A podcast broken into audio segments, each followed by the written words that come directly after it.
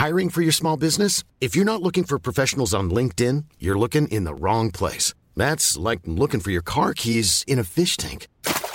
LinkedIn helps you hire professionals you can't find anywhere else, even those who aren't actively searching for a new job but might be open to the perfect role. In a given month, over 70% of LinkedIn users don't even visit other leading job sites. So start looking in the right place. With LinkedIn, you can hire professionals like a professional. Post your free job on linkedin.com slash people today.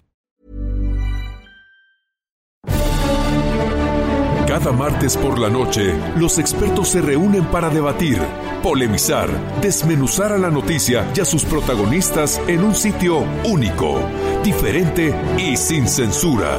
Esta es la mesa de análisis, a fuego lento, bajo la conducción de Alfredo González Castro, por El Heraldo Radio. Iniciamos.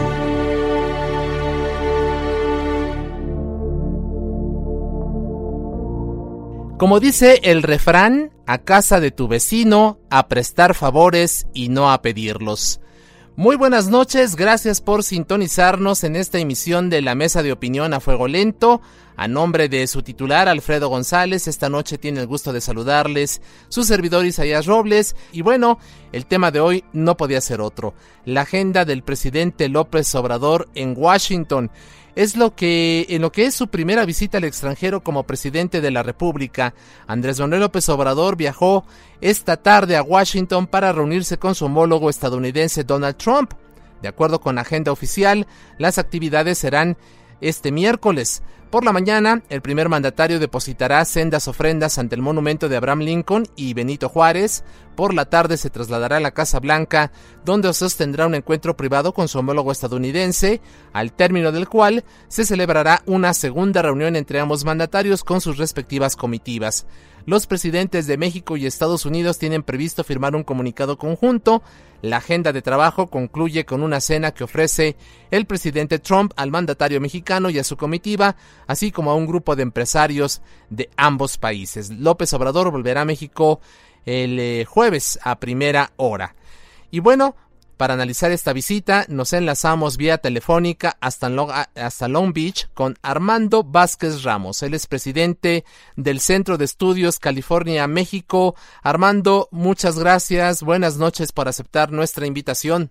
Sí, gracias por la invitación. Al contrario, gracias por estar con nosotros. Armando, de entrada, ¿qué opinas de esta visita del presidente López Obrador a Washington?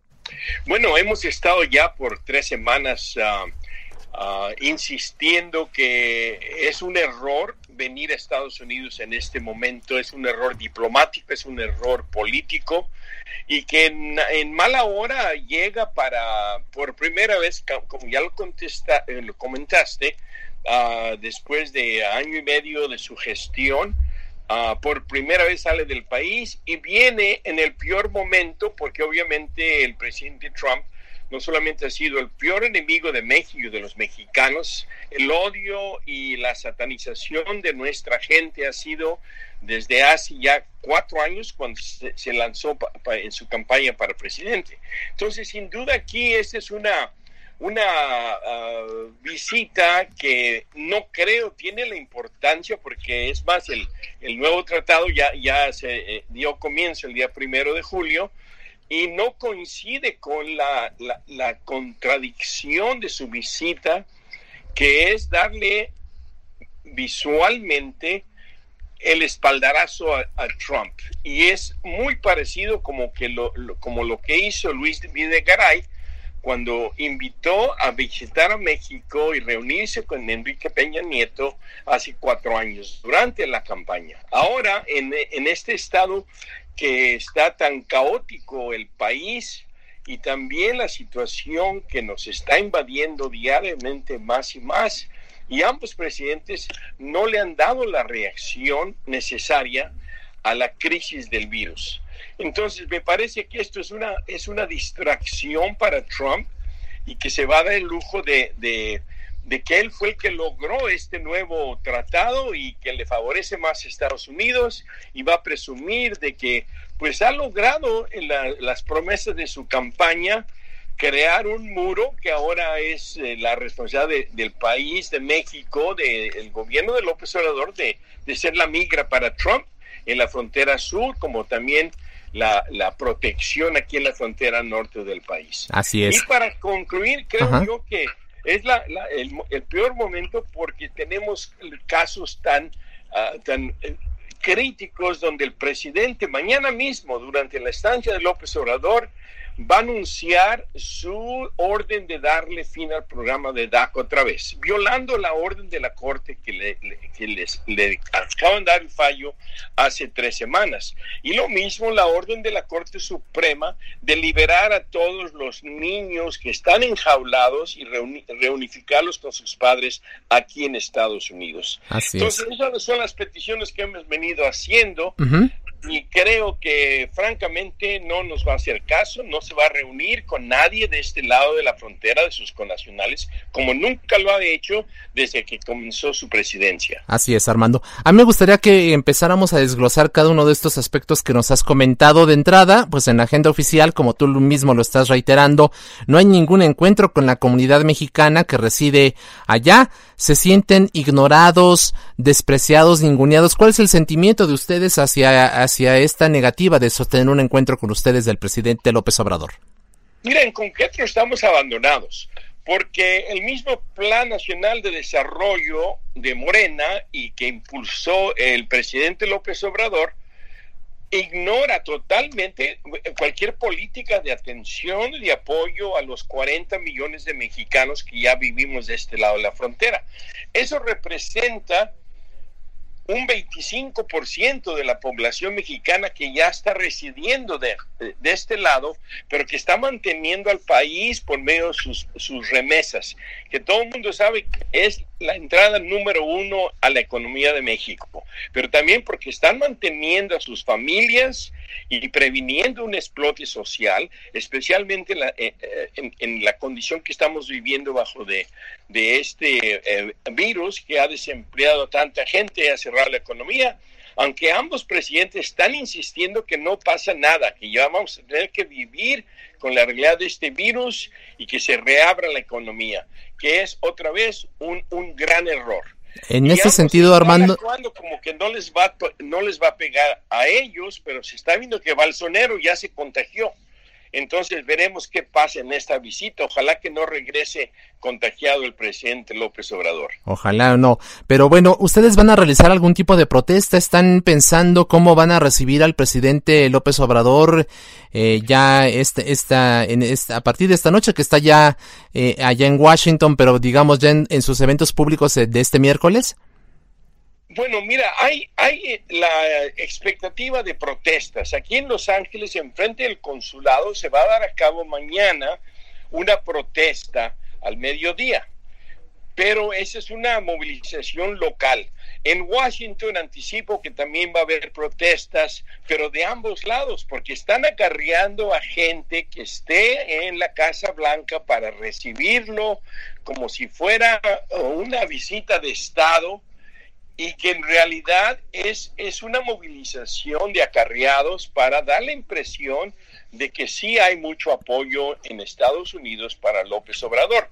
Yo soy López Obradorista desde el 2005, pero francamente esta acción ah, me ha dejado ya decepcionado al grado que no creo que va a cambiar la mentalidad de este presidente hacia nosotros.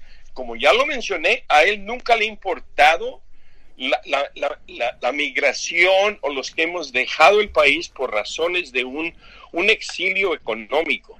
Y a la misma vez creo que es y ha sido la mejor opción después de, de, tantos años del PRI y los 12 años nefastos del PAN. Y todavía sigo creyendo y apoyando los principios de, de Morena pero francamente la cuarta transformación no ha llegado de este lado de la frontera, ni en recursos, ni en políticas, ni tenemos una base del partido Morena en este lado de la frontera. Los que dicen que son de Morena son un puñado relativamente en comparación a los 40 millones de mexicanos que vivimos en este país. Así es. Ya lo comentabas Armando, en la víspera de este encuentro Trump amenazó con presentar una nueva orden para terminar con la acción diferida para los llegados en la infancia, el, el programa DACA que protege alrededor de unos 670 mil migrantes indocumentados en Estados Unidos, la mayoría de ellos mexicanos. ¿Qué opinión te merece que esto se dé justo en este contexto, en la propia visita, es decir, es un portazo en la cara del propio López Obrador, quien está eh, este miércoles allá y, y, al mismo tiempo pues se anuncia esta, esta medida. Mira, para mí esa no es la, la peor preocupación. Creo que van a hacerse de la vista gorda, de la vista, uh, o sea, ignorar que está anunciando este presidente durante su presencia este nuevo ataque contra el programa de DACA. Pero lo, lo, que a mí me preocupa es lo que ya se está rumorando, que va a ser una propuesta de un programa de repatriación de los Dreamers a México, ofreciéndoles el gobierno de México becas y que puedan integrarse a las universidades de, de, de, México y atraer así a sus jóvenes para regresar a su país. Imagínate eso. Y si no sale ahora, ya se ve que esa es la tendencia, porque si anuncian este nuevo ataque contra el programa de DACA, en su presencia es como quien dice avalar que esa es la, la, ruta que va a seguir este presidente y que no lo puede hacer porque va a tener que tomar más de cinco o seis meses a poder hacer el procedimiento. O sea, ya para entonces va a estar uh, derrocado en las elecciones de noviembre.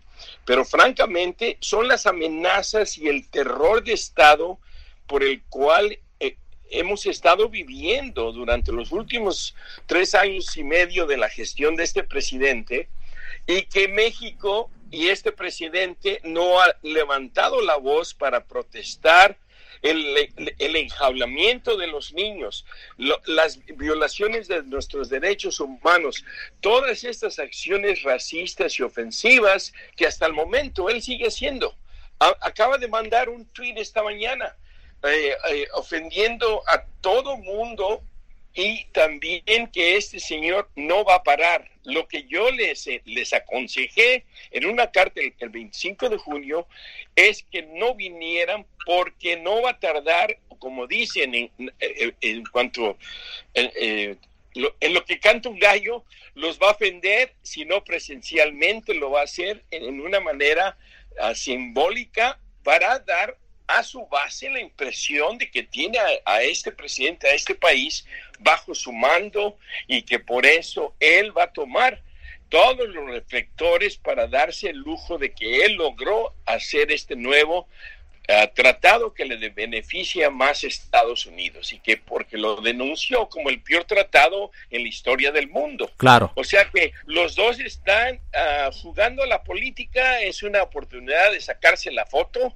pero no deja atrás ninguna atención a las preocupaciones y el sufrimiento que tenemos los mexicanos en el exterior, que ya somos una nación mexicana de 40 millones en el exterior. Claro. Armando Vázquez Ramos, presidente del Centro de Estudios California, México, agradecemos mucho que nos hayas acompañado en esta primera parte de nuestra emisión y si te parece mantenemos abierta la comunicación para hacer un análisis posterior a los resultados de este encuentro. Muchas gracias por lo pronto. Muchísimas gracias y un saludo a toda mi raza, mi familia y los chilangos, porque yo soy de Tacubaya, la colonia Escandón, y espero estar por allá en cuanto se controle el virus. Así es, nos Saludos avisas para recibirte por acá. Muchas gracias por lo pronto, Armando. Fuerte abrazo. Gracias, adiós. Hasta luego. Buenas noches. Buenas noches, gracias. Continuamos. A fuego lento, lento. con Alfredo González Castro. Y bueno, ahora damos la bienvenida a Ana María Salazar. Ella es una experta en temas de seguridad nacional e internacional. Fue asesora allá en la Casa Blanca para la administración Clinton en temas de América Latina y el Caribe. Una experta, una voz muy reconocida a quien agradecemos mucho su confianza y su tiempo para con este espacio aquí en el Heraldo Radio. Ana María, bienvenida. Muy buenas noches. ¿Qué tal? ¿Cómo estás? Muy buenas noches. Qué gustazo saludarte. Efectivamente, como siempre, un enorme gusto y un placer. Gracias por aceptar esta invitación. Ana María, pues de entrada, vamos directamente al tema. La visita del presidente López Obrador a Washington es un error, una oportunidad. ¿Cómo lo ves tú? Es un misterio. O sea, no, no es muy claro este, eh, cuáles son los objetivos, objetivos reales. eh, y si en verdad este va a ser una reunión que lo que mejor se puede esperar es que pues que sea olvidada y que eh, y que ya no sea tema de discusión en Estados ni en Estados Unidos ni en México a partir de la semana que entra. O sea, en verdad es un misterio. O sea, ahorita están surgiendo otros aspectos de la agenda que podrían estar presentes más en la agenda privada que en la agenda pública. La agenda pública es para celebrar el, el, el TEMEC, eh, una celebración donde está el, tercer socio, que es eh, Justin Trudeau, y en, y en donde eh, hay tantos aspectos en la agenda que, que tal vez lo que se podría esperar es, son resultados, pero cuando se lleven a cabo la discusión, la, la, discusión privada, la discusión de la agenda privada, que por ejemplo seguramente se va a discutir eh, la candidatura de Jesús Ciade para la Organización Mundial del Comercio. Seguramente Trump va a discutir eh, y pedir el apoyo de México para su candidato al un hombre muy controversial, un cubano americano que tiene poco conocimiento sobre temas de finanzas y Latinoamérica en general.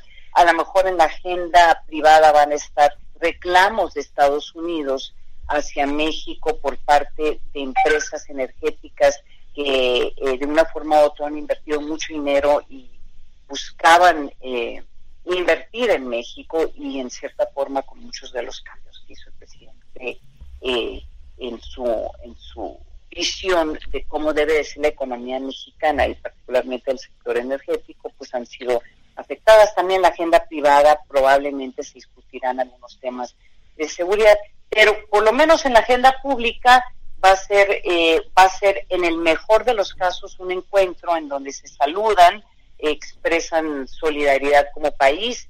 Y ya después eh, el presidente Trump lo usará para sus campaña su campaña de reelección ya sea eh, recordándole a, a, sus electores que México es el que ha detenido los indocumentados y en cierta forma que tratan de entrar a Estados Unidos y, en esa forma pues el muro lo paga México ya sea eh, el muro es la Guardia Nacional, el muro es este el, muro de tensión este flujo de centroamericanos ha sido la política de Andrés Manuel López Obrador. Entonces, en el mejor de los casos, pues esta va a ser una reunión que, que no estaremos eh, platicando eh, la semana que entra. En el peor de los casos, pues habrá fotografías y menciones y twitters por parte del presidente Donald Trump, en donde le recuerda a su auditorio que gracias a su liderazgo eh, él pudo casi que forzar a México a renegociar el, TMC, el TEMEC y, el, y detener a los eh, migrantes que trataban de entrar a Estados Unidos. Así es. Si digamos, por, por decirlo de alguna manera, el, el, eh, el, la carnita pues del encuentro se dará en estas reuniones privadas, en ese ámbito quedará justamente la, trascendencia de, este acuerdo si es que lo existe. Es decir, ¿no crees tú que públicamente nosotros sepamos, por ejemplo, lo que tú comentas de este apoyo a SEADE, de este apoyo al BID, el, reclamo de los empresarios, va a quedar allí en el ámbito privado entre en las discusiones que tengan de manera particular? Mira, eh, si van a apoyar, por ejemplo, a Jesús SEADE, seguramente lo van a anunciar. Sí. No hay razón. O sea, ese podría ser uno de lo que le llaman en estas reuniones de los entregables.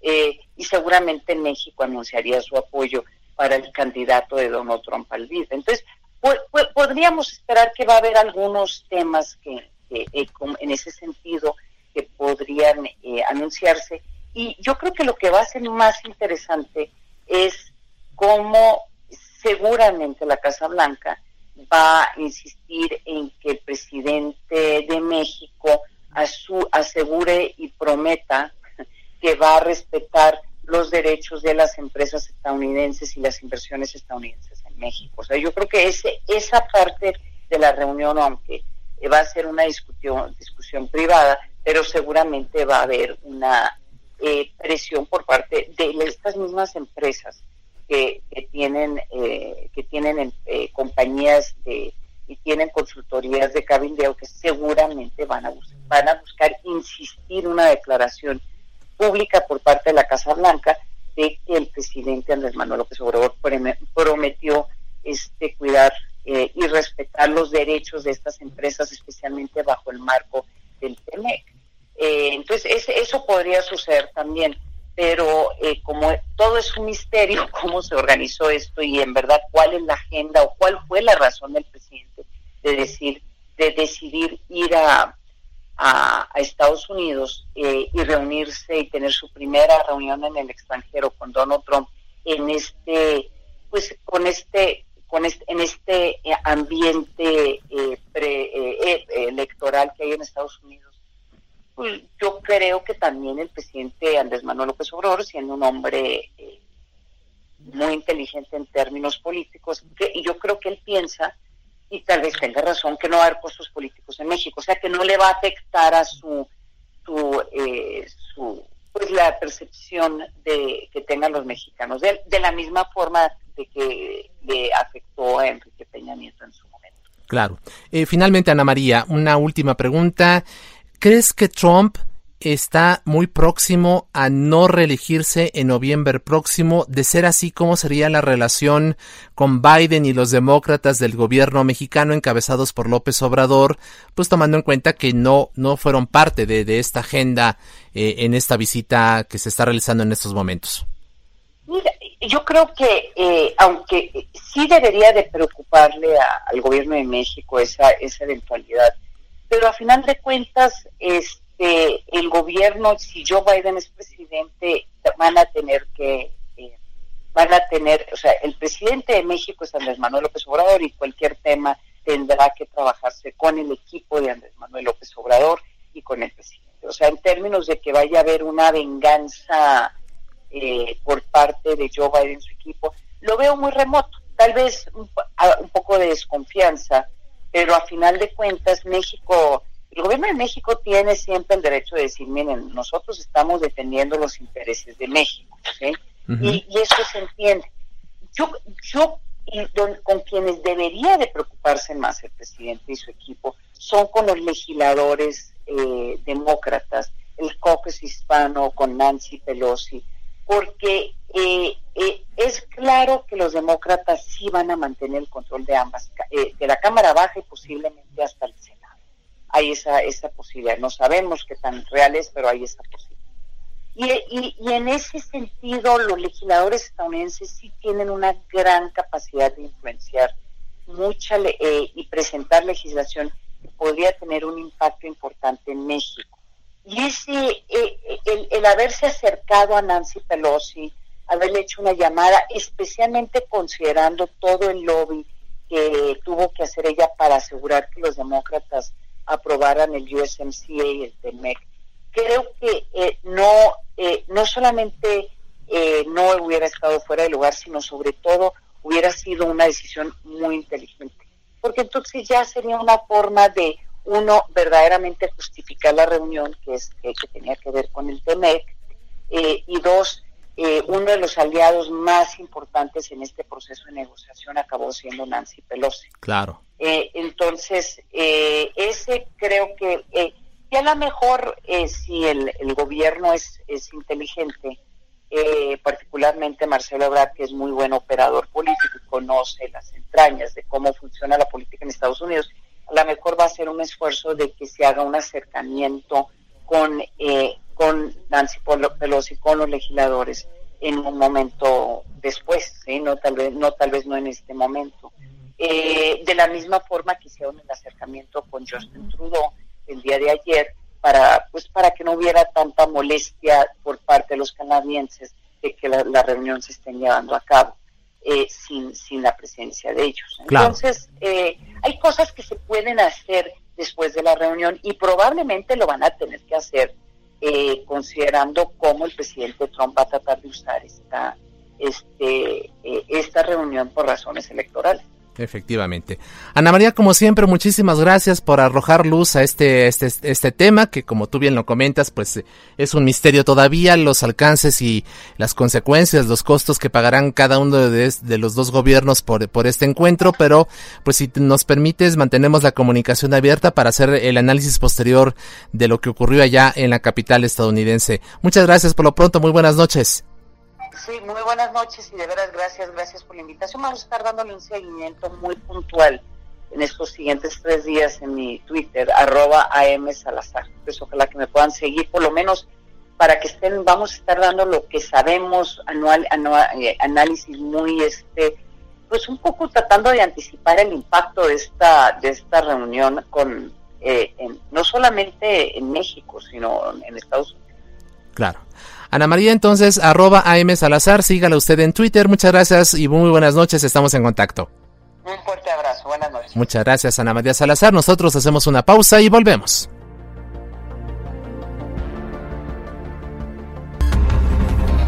Regresamos. La polémica y el debate continúan después del corte. No se vaya. Está usted en la mesa de análisis. A fuego lento. Con Alfredo González Castro. Por El Heraldo Radio.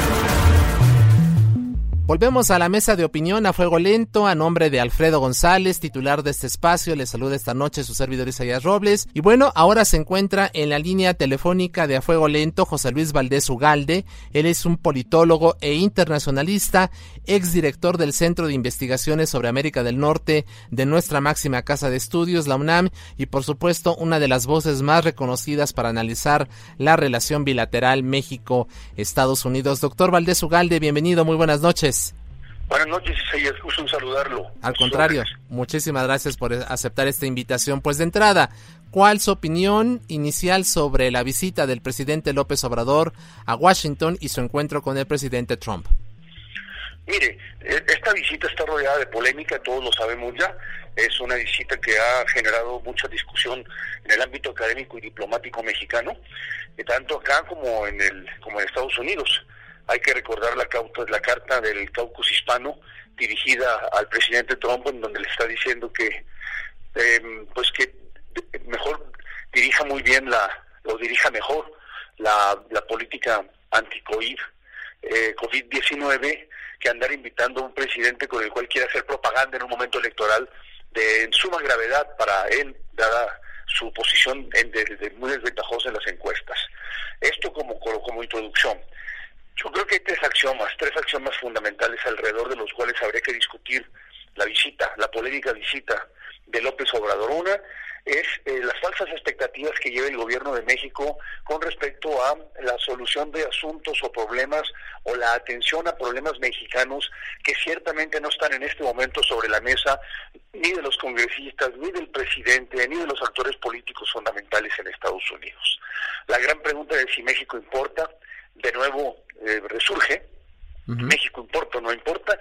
Yo creo que México no importa en este momento en la coyuntura electoral que está viviendo Estados Unidos, en la coyuntura de salud tan crítica que estamos viviendo con el coronavirus y desde luego en, la, en una coyuntura en donde la posición del presidente Trump francamente es desastrosa respecto a muchos temas como el tema del racismo, como el tema de, la, de los derechos civiles, eh, como el tema del manejo de la política de salud misma, etcétera. Entonces, hay falsas expectativas por parte del gobierno mexicano.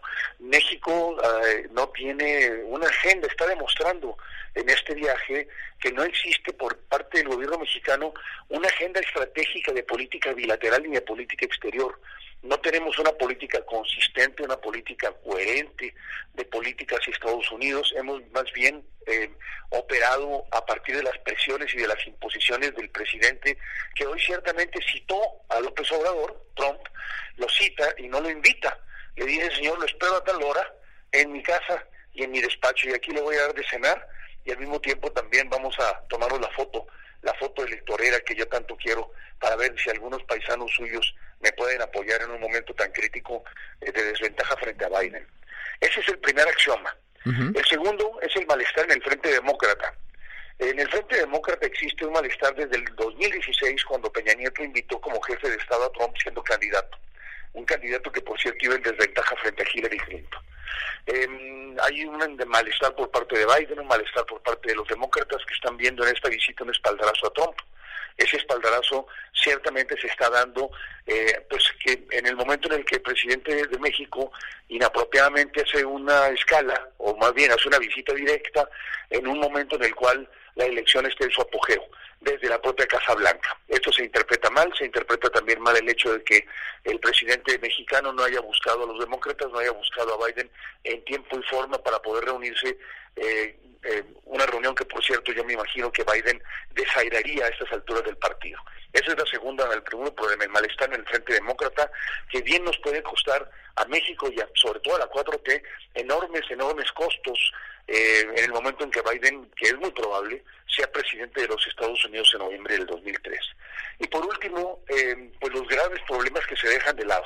Se dejan de lado el tema de las armas, se deja de lado el tema de las drogas, el tema del lavado de dinero, el tema de la seguridad fronteriza, el tema de la migración centroamericana, eh, política que nos impuso el presidente Trump a cambio de la, la no elevación de aranceles al 5%, la política de lavado de dinero, y el crimen organizado en México. Esos grandes problemas, sobre todo el de las armas, la importación de armas con la que se mata tanto mexicano, son temas que se están dejando de lado y se está simplemente, en forma muy oportunista, centrando este, la, atención en un TEMEC que por cierto puede ser interesante, importante, trascendente desde luego como lo fue el Telecán, pero no es la salvación de México en un momento en el cual la política económica deja mucho que desear en nuestro país, sobre todo después del coronavirus o en el post-coronavirus o en el durante el coronavirus, particularmente en lo que se refiere al rescate de empresas pymes y otras muchas empresas medias que están quebrando, por lo cual además están perdiendo oportunidades y empleos en este país. ¿No hubo, doctor Ugalde, un análisis de todos los costos de cada uno de estos puntos, de estos axiomas que usted nos está comentando, digamos, eh, Marcelo Ebrard, pues es el responsable de la política exterior de nuestro país, él es un político, pues, de, de, mucha visión, reconocido, pero no hubo, desde su punto de vista, un cálculo sobre los costos enormes que implicará esta visita, esta fotografía, esta no invitación, como usted lo comenta, sino más bien esta, esta cita del presidente Trump al mandatario mexicano. Bueno, yo no lo veo, Isaías, no leo esos, eh, la lectura de esos costos por parte del tanto del canciller como del presidente mismo. En el documento que acabamos de publicar, el, centro de Postlán, del cual envié a usted ayer una copia, este, estamos nosotros hablando de que no, de que no se están calculando los costos. Los costos, pues, los costos pueden ser muy altos. O sea, hay que tomar en cuenta que Trump ha sido un presidente que se ha burlado de México desde el principio de su mandato y antes. Desde el 2015 en la torre Trump en Nueva York cuando lanza su candidatura, el anuncio de su precandidatura más bien, tenemos a un presidente agrediéndonos, denigrando absolutamente todo lo que tiene que ver con lo mexicano, nos llamó violadores, asaltantes, este, en fin. Entonces em, ya conocemos los agravios de, sobra. ¿Se puede confiar realmente en un personaje así? ¿Se puede confiar en que un personaje así no vaya a humillar al presidente y por tanto eh, a través de la, de la humillación a la investidura presidencial de, López Obrador humillarnos a todo el resto de los mexicanos? No, no puede hacer un pronunciamiento en el cual el presidente López Obrador se siente obligado a responder dada la intromisión en política o presumible intromisión en política interna que este pronunciamiento puede hacerse, puede, puede, puede, hacer. Yo creo que esto no está calculado porque precisamente porque Trump es así. Es decir, es un personaje predecible, pero al mismo tiempo también es un personaje ah, absolutamente, digamos, este, inconfiable. Entonces yo creo que ahí los costos no se midieron, no se midieron con el peñanietismo. Eh, tenemos a la mayoría del país en contra de este viaje, como tuvimos a la mayoría del país en contra de la visita de Trump con Peña Nieto. Entonces, dado el antecedente, dadas las circunstancias ya conocidas, no entiendo realmente por qué se insistió en una visita en la cual, además, por cierto, ni siquiera Trudeau va a ir, toda vez que el tratado, el tratado es la razón, el que es la razón de la reunión. Del encuentro. Explícitamente dicho. Claro. Eh, doctor Valdés Ugalde, ah, siendo muy prácticos en términos de, de, la política, de lo que esta representa, eh, eventualmente el presidente eh, López Obrador tenía opción de decir no a esta cita, es decir, eh, ya usted lo comenta, no es una invitación, lo están citando y entonces Trump le está diciendo ven, tómate la foto y ayúdame en la campaña. Había opción práctica sin eh, o cuáles hubieran sido los costos de decirle no a Trump en estos momentos. Buena pregunta, Isaías. Mire, dado los antecedentes de subordinación de la política exterior y la política bilateral de México hacia Estados Unidos, la manera en cómo nos hemos entregado a los brazos de Trump desde el principio y la incapacidad de haberle dicho no desde el principio hace lógicamente nos hace pensar pues que era imposible decirle no en este momento. Este se le tuvo que decir sí de manera subordinada, se le tuvo que decir sí señor, a sus órdenes voy para allá, ahí nos vemos a la hora que usted me diga, ¿no? Y el día que usted me diga, seguiremos su agenda, además su agenda la está marcando usted, la agenda del encuentro, perdón, la está marcando usted, por lo tanto, entonces, le digo que sí. Yo creo que la pregunta es pertinente, puesto que México no tuvo la capacidad previa de decir no. Cuando no se dice no a tiempo, Isaías, es muy difícil en diplomacia poder eh, corregir el rumbo y e imponer los propios términos de la, del interés nacional. Y me parece que aquí el interés nacional está siendo subordinado al interés nacional estadounidense y particularmente a la muy personal agenda del presidente Trump que quiere a toda costa reelegirse. Así es. Doctor José Luis Valdés Ugalde, politólogo, internacionalista, exdirector del Centro de Investigaciones sobre América del Norte, el CISEN de la UNAM, le agradecemos mucho su tiempo y su confianza. Y si nos permite mantenemos abierta la comunicación para hacer un análisis posterior de los resultados de, de este encuentro que tendrá toda la actividad del día de mañana miércoles. Por lo pronto, muchísimas gracias y estamos en comunicación si le parece desde luego por el balance yo encantado de recibirlos. Muchas por supuesto, muchísimas gracias. Gracias al doctor José Luis Valdés Ugalde. Nosotros continuamos. A fuego lento, lento con Alfredo González Castro. Y bueno, pues ahora saludamos a la maestra Pía Taracena. Ella es licenciada en Relaciones Internacionales por la Universidad Iberoamericana, maestra y doctora en Historia por la misma institución. Maestra Taracena, muy buenas noches. Gracias por aceptar nuestra convocatoria. Hola, buenas noches, qué gusto estar con su auditorio. Muchísimas gracias. Eh, maestra, ¿qué espera usted de la visita de Washington a Washington, perdón, del presidente López Obrador? Coincide en que es un error, un grave error, incluso algunos dicen como un error histórico. ¿Cómo ve usted esta situación? Bueno, a ver, se considera que es error por las formas en las que se dieron, porque en sí una visita entre dos presidentes no tiene nada de malo, pero sí las circunstancias en las que se dieron en, en plena campaña electoral es de donde se saca el tema que es error, porque es apostar por la reelección del presidente Trump, aunque no se no se diga, ¿no? Ahora, bueno, ya está hecho el el mal, por decirlo de alguna manera. Y entonces esperemos que salga lo mejor posible, pero sobre todo para la defensa de los intereses en México, de México y sobre todo en la relación este bilateral, ¿no? Claro. Eh, eh maestra Tracena, en la víspera, el presidente Donald Trump el lunes eh, fue a fotografiarse frente al muro como un símbolo de decir, bueno, pues es una de las promesas de campaña, está en construcción este muro y, es una manera de restregarnos y decir México al final de cuentas lo está pagando. ¿Qué símbolo cree usted que, que intentó mandar Trump con, con esta fotografía ya en Arizona? Pues yo creo que es muy claro. Donald Trump ha usado como piñata a México en todo el tiempo que ha estado tanto como precandidato, luego como candidato, como presidente, porque Donald Trump todo el tiempo está en la campaña, que es ah, un elemento muy característico de los presidentes populistas, y, y lo que hace Trump es hablarle obviamente a su electorado. Entonces, en ese sentido, es un, como un doble mensaje, decir, México va a acabar pagando por el muro, que es algo que ha dicho desde mucho tiempo, incluso desde antes que se lanzara como precandidato ya trae el tema. Hay que recordar que Trump es educado, digámoslo así, por la cadena Fox News, que desde hace más de 15 años traen el tema de que el peligro para Estados Unidos entra por la frontera sur y había que fortalecer el, el muro que hay que recordarle al auditorio que ya existía en una parte desde tiempos de Clinton, ¿no? Que es una medida obviamente muy agresiva entre dos países que se consideraban socios.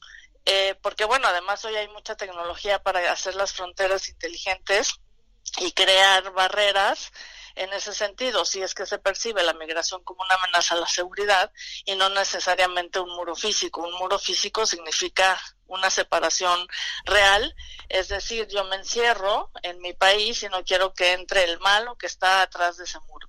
Entonces creo que el mensaje fue muy contundente, obviamente para el electorado, pero yo creo que también para México, en el sentido que nuestro vecino al que considerábamos socio en alguna época, nos está mandando el mensaje que no nos quiere y creo que eso es muy duro y si bien el presidente Andrés Manuel decía que ya no ha habido insultos, pues tal vez no verbales, pero sí hay muchas formas de insultar a los otros. Eh, y de hecho, por ejemplo, unas es, es previsible que se dé este miércoles cuando el presidente Trump, en plena visita, estando allá su homólogo en territorio en la capital estadounidense, pues vuelva a insistir en la necesidad de, desaparecer el programa DACA, ¿no?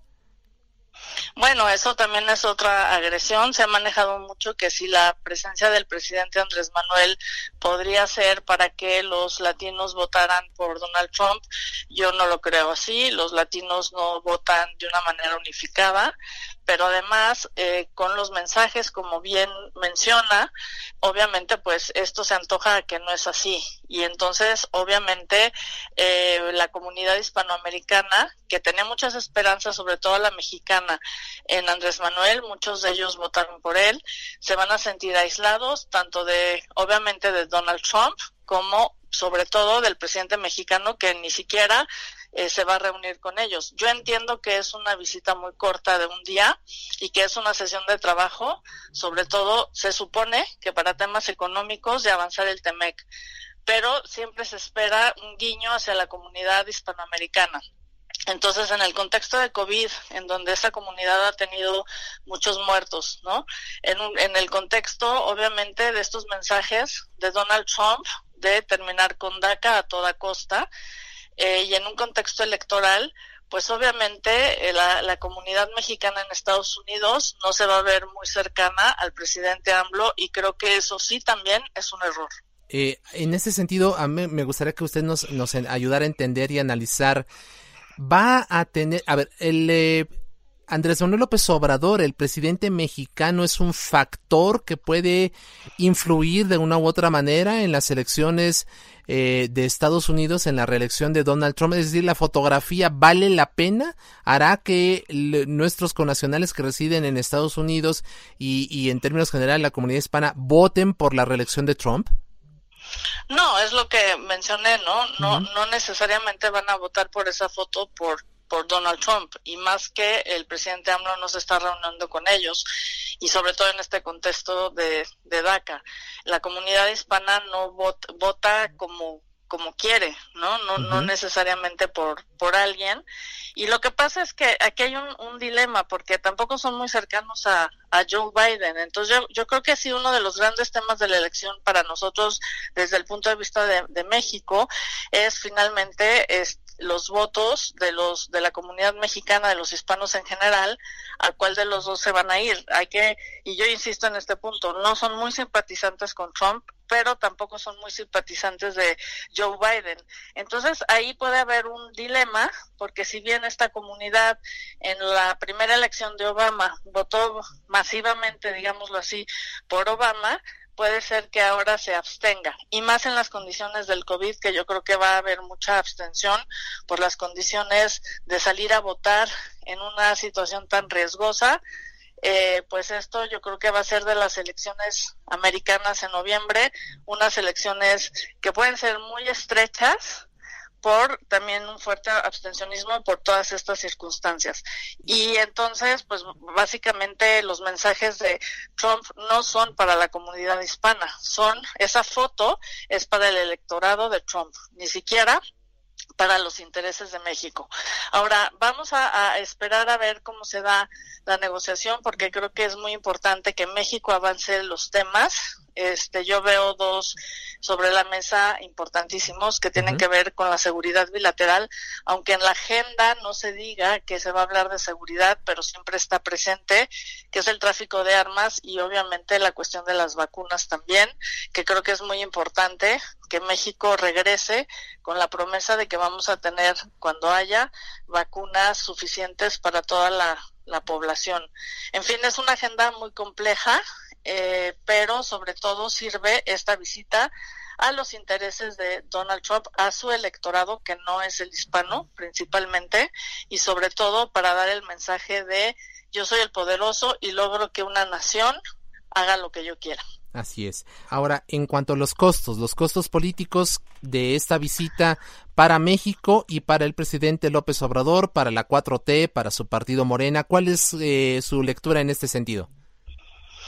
Bueno, yo creo que eh, Andrés Manuel López Obrador tiene una base muy dura, que haga lo que haga lo va a aceptar, incluso esta cuestión que es muy polémica de si se va en una línea aérea americana, porque él no tiene avión, que yo creo que si lo vemos en términos de seguridad nacional, pues es muy riesgoso que el presidente de México, que es jefe de Estado, ande viajando de esa manera, pero aún así su electorado o los simpatizantes al presidente no van a mover esa simpatía porque eh, así es la política, ¿no? Los, los, presidentes que tienen cierto carisma con ciertas partes de la población es muy difícil que, que cambien eso. Entonces yo creo que ahí va a tener un apoyo eh, constante de su electorado duro, como lo tiene Donald Trump también en Estados Unidos, ¿no?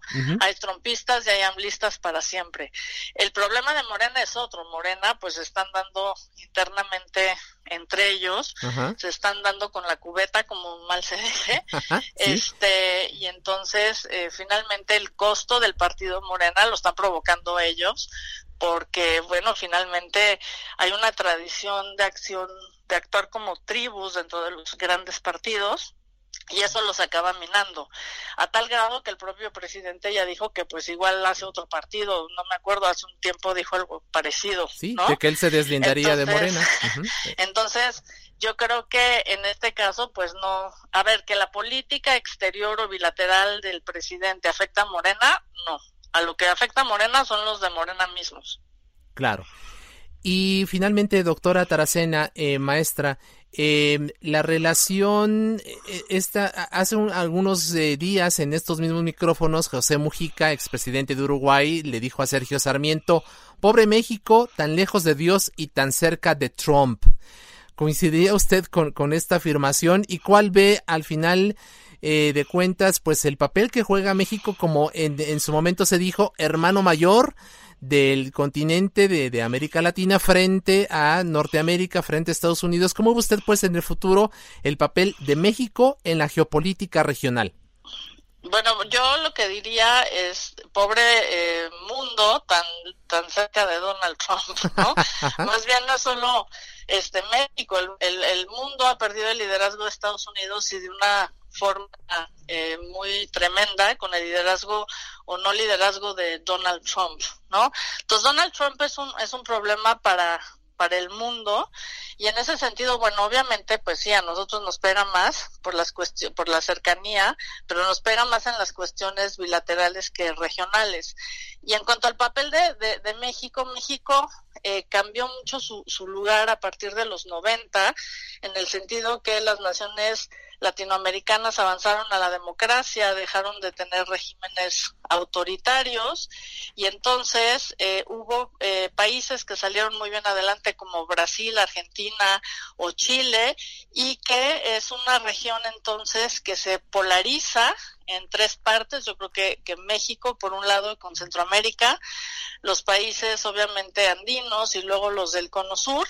Y en ese sentido, en cada una de las partes hay un, hay un liderazgo yo creo que ese papel que tuvo México en la Guerra Fría, que fue muy importante, no me gusta mucho el concepto, pero como eh, país bisagra entre América eh, Latina y Estados Unidos, Ajá. por la situación geográfica eh, eh, sobre todo, pues ha cambiado porque las condiciones de nuestros eh, países hermanos eh, eh, cambiaron, ¿no? Digamos que, que, que, que, crecieron y yo creo que estar viendo eso esa relación como de un hermano mayor a los hermanos pequeños, pues era un concepto que se utiliza eh, más bien en tiempos recientes en la Guerra Fría, pero que no aplica hoy en día. Así y creo es. que en realidad tenemos que ver las relaciones de México en la región de otra manera y sobre todo que el, el, papel de México ahora también se ve muy afectado por todos los problemas internos que tiene México y de cara a Estados Unidos.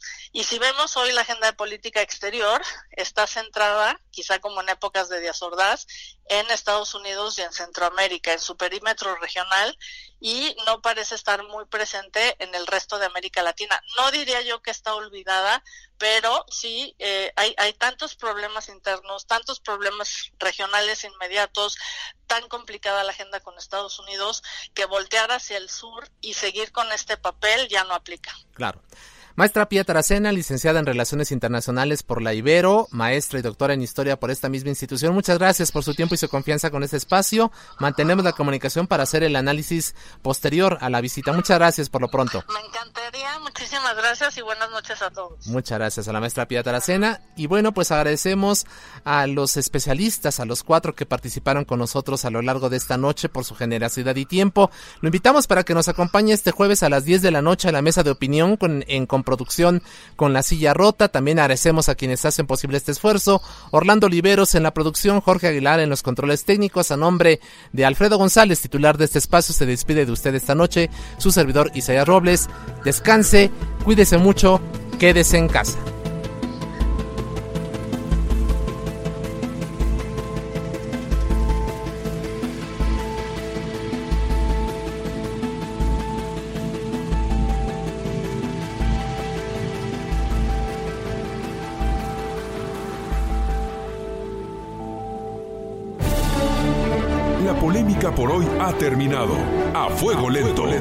por El Heraldo Radio.